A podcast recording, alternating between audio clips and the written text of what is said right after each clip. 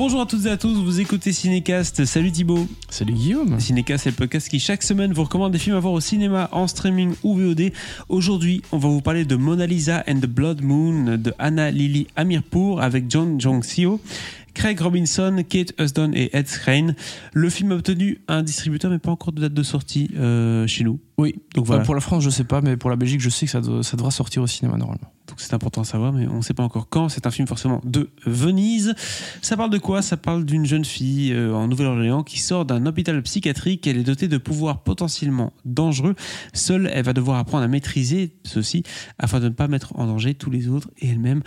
Car on le sait tous, un grand pouvoir implique de grandes responsabilités. Alors avec un titre pareil, Thibaut, on s'attend pas à avoir un truc barré euh, ou un truc fantastique. Pourquoi pas Tu vas se dire, ah, ça va être un truc un peu sérieux, etc. euh, avec une jeune fille ou autre.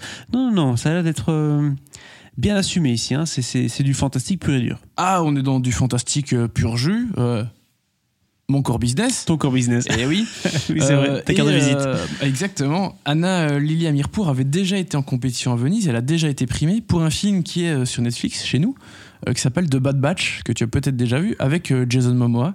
Euh, et c'était déjà son deuxième film. Et euh, son premier film, A Girl Walks at Home, euh, euh, Alone at Night, euh, était aussi très très bien.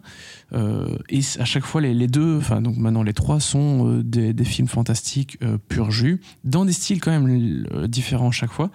Euh, mais voilà, petit à petit, elle se fait une, petite place dans, le cinéma de genre. Et euh, tant mieux.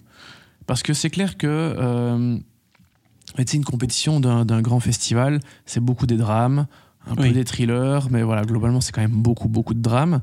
Et tu as des petites exceptions. Euh, Il y aura un film argentin dont on parlera prochainement, euh, qui était une, une comédie pure.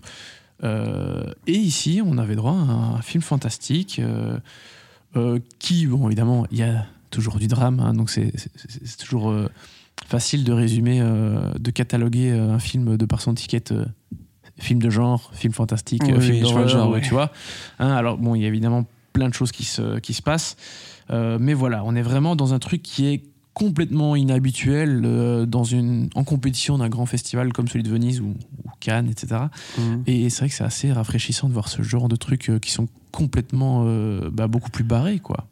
Tout à fait. Barré, barré. Bon, le synopsis n'en dit pas trop. C'est un peu le but aussi, hein, euh, même si on, on apprend qu'elle a des pouvoirs. Je vais pas te demander plus de questions là-dessus. Mais... Son, son pouvoir euh, potentiellement dangereux, si je veux le dire, parce que je serais pas, enfin, moi je n'estime pas que ce soit particulièrement un gros spoiler, c'est que quand elle te fixe comme ça, elle t'hypnotise et en fait elle te fait faire euh, ce qu'elle veut. D'accord. Donc elle parvient à manipuler les Voilà, gens elle avec son contrôle les gens. Et Avec puis, euh, ben voilà, ça donne des situations qui peuvent être soit euh, gore, violentes, soit un peu rigolotes. Parce qu'à un moment, elle va faire la rencontre du personnage de Kate Hudson. Oui. Pardon. Personnage de Kate Hudson qui joue une, euh, une effeuilleuse, une stripteaseuse dans un, dans un bar euh, de la Nouvelle-Orléans. Donc forcément, quand elle rencontre cette fille et qu'elle se rend compte qu'elle, euh, que cette fille en question peut faire à peu près ce qu'elle veut, enfin, elle peut faire faire aux gens ce qu'elle veut, il y a moyen de se faire du pognon euh, comme ça, non? Bien sûr, bien sûr. Voilà, il y a plein. Du coup, en fait, il y a- plein d'idées euh, à gauche à droite qui sont très sympas. Et, pour moi, un des grands plaisirs de, ce film, c'est de, de voir certains acteurs euh, qui sont limite has-been euh, dans un film pareil, avec des rôles souvent très attachants. Parce que le personnage, de la, le personnage principal, euh, celui de, euh, bah, de celle qu'on appelle Mona Lisa, Oui. euh, elle, est, elle est passionnante, t'as as envie de la suivre jusqu'au bout, quoi. Tu Mhm. veux voir ce qui lui arrive en permanence. Kate Hudson, allez, honnêtement, je, je pas, ça peut paraître méchant, mais c'est- un peu vrai de dire qu'elle est devenue un peu has-been, tu la vois quand même plus trop. Oui. Euh, et, et rarement dans des trucs où tu dis vraiment Ah ouais, Kate Hudson, là, elle était vraiment bien, quoi. Hein Oui. À mon avis, euh, j'ai pas été voir, mais sa carrière, là, c'est que des DTV ou des trucs qui sont pas sortis chez nous depuis euh, belle lurette. Euh, Ed je veux dire, c'est quand même pas. euh, tu te dis Ed Skrein, tu dis pas Ah ouais, putain de comédien, quoi. Oui, c'est clair. Hein voilà. Craig Ici, Robinson, c'est un second rôle. il est euh, génial. oui. Et Craig Robinson, de Pontiac Bandit, oui. euh, de Brooklyn Nine-Nine. Oui. Bon, Bah, aussi et- plein d'autres films, hein, mais, euh, oui, voilà. Euh, Mais second rôle éternel, lui, en général. Ah oui, éternel second rôle, mais génial. Et Oui. tous ces gens, ensemble, en fait, ça fonctionne super bien. Déjà parce que les personnages sont très très cool, tous. Et puis parce que euh, eux sont, tu vois, qu'ils sont investis, qu'ils ils sont à fond dans le délire, quoi, de, de la réalisatrice. Voilà, c'est particulier, ils acceptent le truc, ils vont dans le délire, et du coup, quand tout le monde se lâche et va à fond dans le bazar, ben, ça ne peut que fonctionner, quoi. J'ai du mal à saisir du coup l'identité du film. Est-ce qu'on est dans un truc, euh, d'après ce que tu me vends, c'est donc la manipulation, etc. On, est, on, on tourne dans quel genre de cinéma fantastique? Un truc un peu loufoque ou un truc un peu gore? Enfin, a- Je sais pas très bien quel. euh, Mais il y, a- il y a un peu de tout d'une certaine façon. Oui. Oui, c'est un peu loufoque. Oui, c'est un peu euh, gore, euh, gratuit, euh, ce que tu veux. Il y a pas mal d'humour.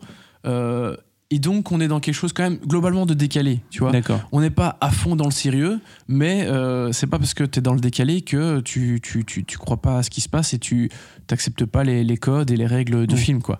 Tu te dis, ah non, j'y crois pas parce que c'est tellement ridicule que. Non, c'est bien fait, mais ça reste dans son cadre bien établi et du coup, bah, tu, voilà, tu rentres facilement dans, dans, le délire, ça qui est assez. euh, qui est assez cool.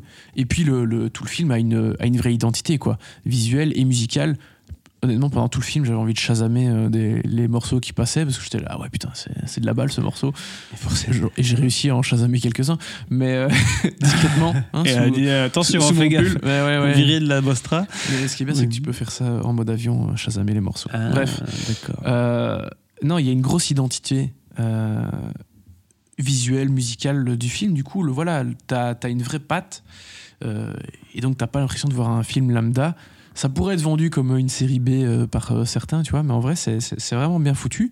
Et je suis très content qu'il y ait ce genre de choses en, en compétition à Venise, quoi. Un dernier mot sur l'actrice principale, du coup, qui incarne la Mona Lisa, comme on dit. Bah Euh, euh, euh, Jeon euh, Jeong-seo, mhm. qui était l'actrice de Burning. Tu te souviens de Burning, je, je suppose? Bah oui, oui, très bien. Ah, on avait eu l'occasion d'interviewer Steven Yeun à Souvenir Cannes. indélébile. Souvenir indélébile, tu m'étonnes. Pour des raisons euh, spécifiques. ouais, donc on ne citera pas ici, mais ça impliquait une demande de selfie euh, qui était euh, très maladroite. Euh, Calculé. on a bien rigolé. Mais voilà, Jeon Jung-seon, euh, Seo, elle est très très bien dans ce rôle-ci. Elle a pas un rôle facile parce qu'elle parle assez peu. Mais globalement, euh, tout le casting est vraiment très bien. Je ne m'attendais pas à dire du bien de Ed Skrein un jour. Pourtant, voilà, c'est arrivé. C'est aujourd'hui. C'est aujourd'hui, messieurs, prenez note. Voilà. Mais elle particulièrement, elle a- je trouve qu'elle a le rôle le plus, le plus difficile. Mhm. Euh, elle s'en sort super bien, surtout que voilà, elle est, elle est- elle est coréenne et on sait que les asiatiques, euh, ils ont souvent plus de mal euh, en anglais, mais elle, euh, elle est, elle est au taquet. Mais déjà, même dans le film Burning, elle avait un côté un peu hypnotisant, enfin, elle Ouais. était un peu bizarre. Enfin, ça, ça pourrait tout à fait matcher avec un film fantastique, donc je la vois très bien là-dedans. Ouais. Écoute, Thibaut, toi, c'est ton core business, tu l'as dit. Combien d'étoiles tu donnes à ce film? Un 3 étoiles, 3 étoiles plus. 3 étoiles plus, un Ouais. film qui aurait pu être au bif, hein, ou en tout cas qui pourrait tout à fait avoir sa place au bif. Bah écoute, s'il ne, s'il n'est pas, euh, s'il ne sort pas avant, euh, oui, complètement. Welcome. Du coup, un bon 3 étoiles pour Mona Lisa and the Blood Moon. Euh, N'hésitez pas à nous partager votre avis sur ce film dans les commentaires quand il sortira, parce qu'on n'a pas encore de date. Euh, et abonnez-vous au podcast hein, si vous voulez avoir d'autres recommandations cinéma. À très bientôt.